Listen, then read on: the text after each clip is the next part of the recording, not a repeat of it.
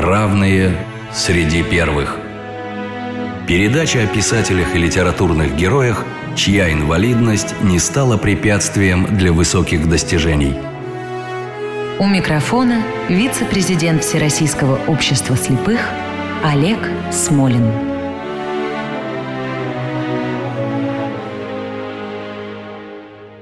Здравствуйте. Каждый нормальный школьник, который получает литературное образование, а не только готовится к ЕГЭ, наверняка знает трех величайших художественных гениев эпохи Возрождения. Это Леонардо да Винчи, Микеланджело Буонаротти и Рафаэль Санти. Но не каждый знает, даже хороший школьник, что один из этих гениев, Микеланджело, помимо того, что он был гениальным скульптором и художником, был еще и крупным поэтом. И тема нашей сегодняшней программы – поэт Микеланджело Буонаротти. А гость нашей сегодняшней программы Александр Борисович Махов, критик и литературовед, дипломат, автор книг о Караваджо, Рафаэле, Тициане и, конечно, о Микеланджело, переводчик стихов Микеланджело, в чем мы сегодня я думаю, убедимся, обладатель золотой медали Итальянской Республики за переводы итальянских поэтов. Здравствуйте, глубоко уважаемый Александр Борисович. Здравствуйте, Олег Николаевич. Александр Борисович, э, хотя об эпохе Возрождения много сказано, давайте напомним нашим слушателям в нескольких словах о том, в какое время жил Микеланджело. И если античную эпоху часто называют детством человечества, можно ли сказать, что эпоха Возрождения была юностью, или, как бы сказал Александр Сергеевич Пушкин, юностью мятежной человечества? Ну, возможно, но все-таки это было очень бурное время. И Микеланджело прожил долгую жизнь, а для своего времени даже слишком долго. Почти 90 лет. Без малого 90 лет. Он появился на стыке двух столетий, отмеченных великими художественными свершениями, когда в борьбе со средневековой схоластикой и с несдающей своих позиций ортодоксальностью – утверждались идеи гуманизма, и происходило переосмысление всех прежних понятий об отношениях между миром земным и миром небесным. В те годы получил широкое распространение термин «гуманизм». Родоначальником гуманизма принято считать Франческо Петрарку, который дал очень лаконичную и полную тонкого юмора характеристику славной эпохи.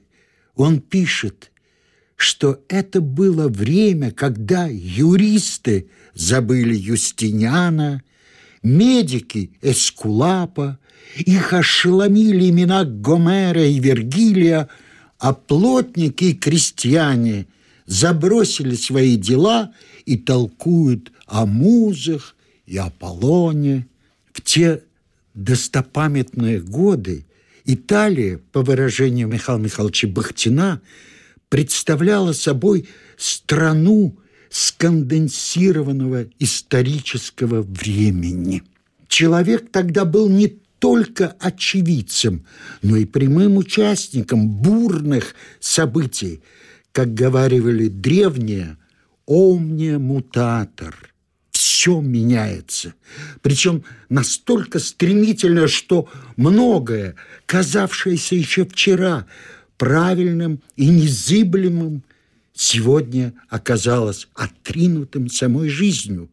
Чтобы устоять и не растеряться перед вторжением в жизнь каждого человека коренными переменами, редко у кого доставало силы дерзаний, достойно им противостоять, не теряя собственного лица. Нужны были новые Прометей по силе мысли и стойкости духа. И таким именно был Микеланджело Буонаротти. Да, да. А теперь как раз э, просьба рассказать немножечко о самом Микеланджело. В какой семье родился, как жил, чем особенно прославился. Он родился 6 марта 1475 года в городке Капрезе, что в верховьях Тибра, где в свое время святой Франциск принял стигматы. Родился Микеланджело в семье Подеста, то есть городоначальника городишка Капрезе. Но рано лишившись матери, он ее почти не помнил. Ему было три года, когда не стало матери. Микеланджело провел первые годы детства в доме бабушки Лиссандры в горах близ Флоренции. Позднее он любил повторять, что вместе с горным воздухом и молоком своей кормилицы, жены местного владельца каменоломни, впитал в себя любовь камню. С высокой кручи гордого утеса, Где с детства душу с камнем породнил, Я вниз сошел, когда набрался сил, Связав себя с судьбой каменотеса. Это ваш перевод? Да. Замечательно. Спасибо. Микеланджело рано пробудился интерес к искусству. И за свои недюжинные способности, любознательность, остроту ума и независимость суждений он был принят как равный в круг гуманистов, поэтов и художников, работавших при дворе просвещенного правителя Флоренции – известного поэта, мецената и тонкого ценителя искусства Лоренцо Медичи, прозванного Манифико, великолепным. Собирая вокруг себя талантливых людей, Лоренцо Великолепный приблизил к себе приглянувшегося ему даровитого подростка, в котором первым угадал великое будущее. Александр Борисович, давайте напомним mm. нашим слушателям то, что, наверное, большинство из них знают. Самые великие творения Микеланджело. Это в скульптуре Пьета в соборе Святого Петра. Да, напомним, и, оплакивание да, Христа. Оплакивание Христа, да. Когда Богородица на коленях держит тело сына. И, конечно, Давид – во Флоренции, на площади Флорентийской. Ну, а в живописи два великих произведения. Это потолок, расписанный Сикстинской капеллы, и алтарная стена. Через 30 лет он расписал алтарную стену сценами страшного суда. Трагическая работа, которая сегодня, в 21 веке, рассматривается как очень современное творение, которое так точно передает весь трагизм нашего времени. Микеланджело был и величайшим скульптором, и архитектором. И я хочу прежде всего напомнить о куполе над собором Святого, Святого Петра. Петра конечно. Правда, он был возведен после его смерти, но при жизни он успел сделать в натуральную величину деревянный купол, который был потом воздвигнут после его смерти уже через 30 лет. Сегодня до сих пор это главная жемчужина в архитектурном ожерелье Рима. Он боялся, что его замыслы будут испорчены, искажены, попадут в чужие руки – и незадолго до смерти сжег чертежи, эскизы, расчеты, инженерные разработки, но не тронул рукописи со стихами. Ну, кстати, отчасти замыслы и были искажены, когда некоторые изображения страшного суда одели, потому что считалось, что неприлично показывать обнаженных людей на страшном суде. А какими же еще человек а может предстать перед Господом? И да? вот тут, когда католический мир и наиболее одиозные защитники святости и чистоты веры требовали сбить фрески страшного суда, Микеланджело пришлось обратиться к своему ученику Даниэле да Вольтера, немножко приодеть. Даниэле де Вольтера очень любил Микеланджело, страшно, но ему не хотелось браться за эту работу, но он вынужден был за нее браться, за что получил от римлян злых на язык прозвище «брат Геттоне», «исподнишник». Вот Надел исподнее. Да. Да. А, Александр Борисович, наша программа посвящена выдающимся людям с ограниченными возможностями здоровья. Да. И мы знаем, что после, в особенности после подвига, связанного с росписью Сикстинской капеллы, даже, наверное, самая суровая российская комиссия причислила бы к таким людям и Микеланджело. Сам он себя изображал так немножко иронически, с большой грустью. Грудь, как у гарпий, череп мне на злобу, полез к горбу и дыбом борода и так далее. Александр Борисович, я вас пригласил для того, чтобы попросить в частности частности, прочесть ваши переводы. Причем, насколько я понимаю, вы единственный, кто переводил Микеланджело непосредственно с оригинала. В чем ваше видение особенностей этой судьбы и творчества? Микеланджело пережил сменявших друг друга 13 римских пап, диктовавших ему свою волю. С некоторыми из них, как, например, с Юлием II, заказчиком Сикстинской капеллы, или Павлом III, заказчиком страшного суда. Ему удавалось устанавливать общий язык и понимание, а других он глубоко презирал за спесь, непомерные амбиции и алчность, но вынужден был сдерживать свои чувства, поскольку от римских понтификов многое зависело, если не все. Но ему было тесно в рамках официального искусства с обязательным соблюдением церковных канонов. Он ведь ощущал себя демиургом, а вынужден был наперекор своим взглядам учитывать требования малосведущих в искусстве заказчиков. Отсюда постоянная внутренняя напряженность, сопротивление – борьба и мотива страшного отчаяния. Но следует отметить одно свойство в стихотворениях Микеланджело. Это слияние пытливой мысли с полетом воображения. Коротая в одиночестве в Риме свои дни отшельником, он часто мыслями обращался к Данте.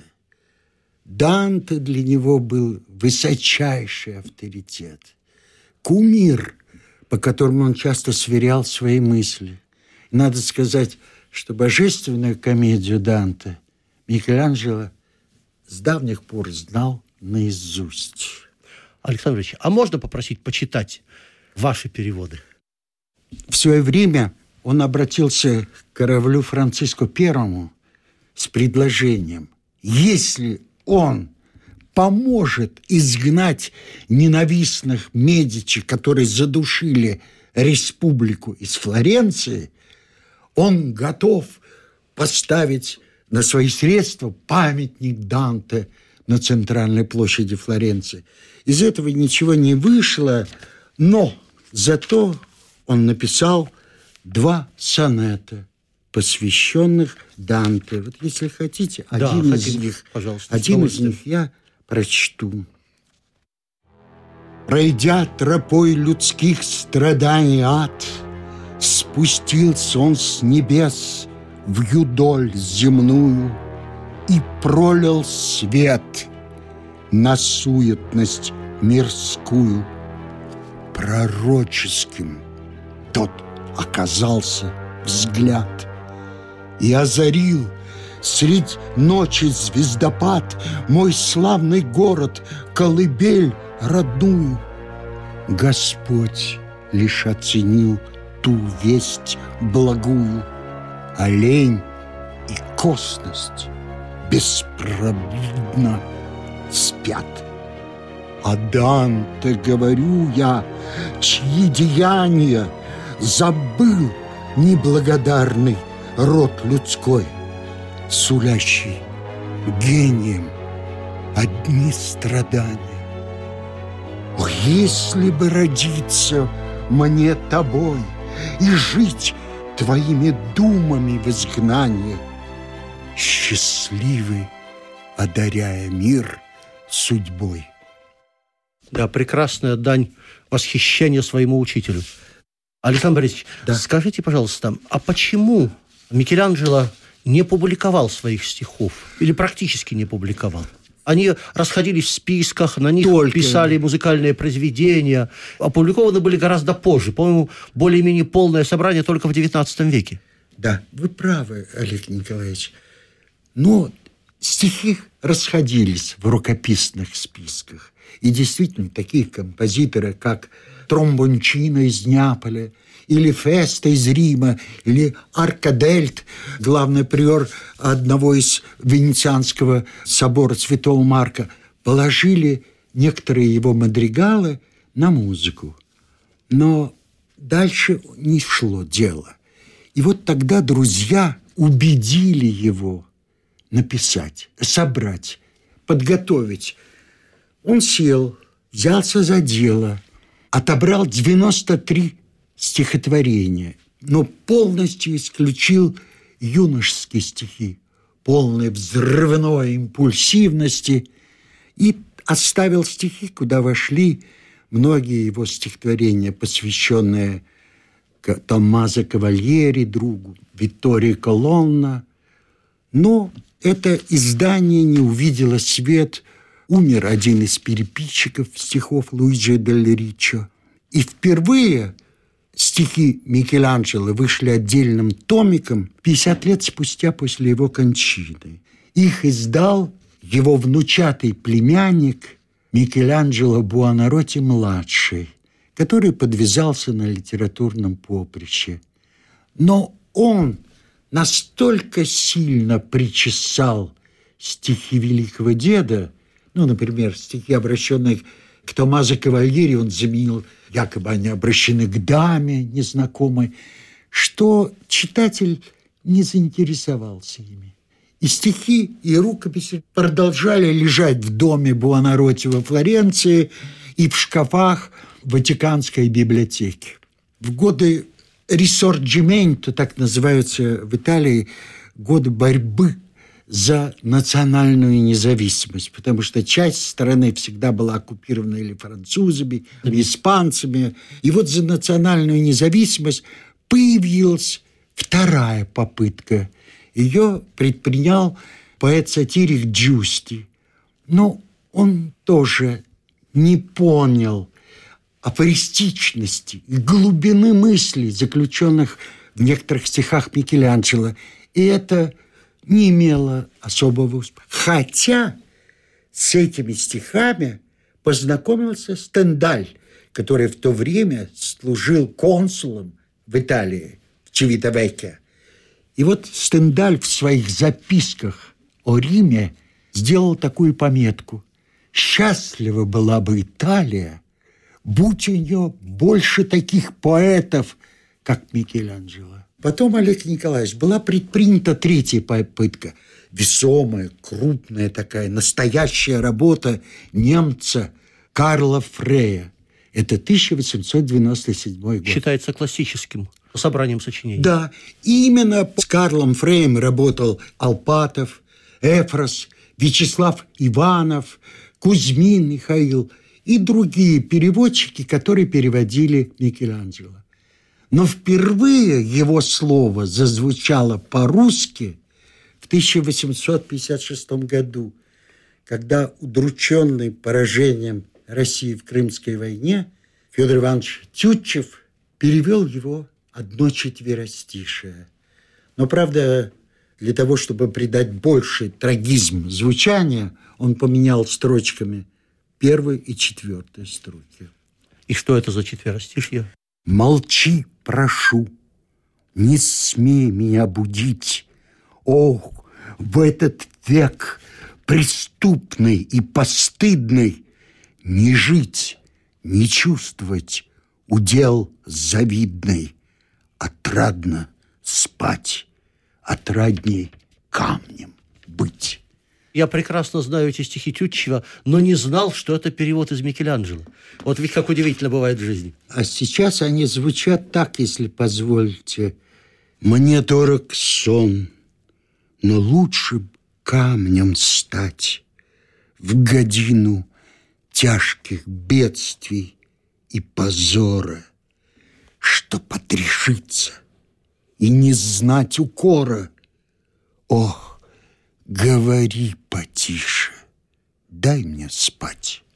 А, Александр Борисович, да. скажите, а где можно найти вашу книгу и что еще вы посоветовали бы прочитать о Микеланджело нашим слушателям? Мои переводы вышли в нескольких изданиях. Я вот держу эту потрепанную книжечку. Это 2000 год. Но выходила она издательство «Летопись», не знаю, существует ли это издательство. Выходило оно в издательстве «Пенаты».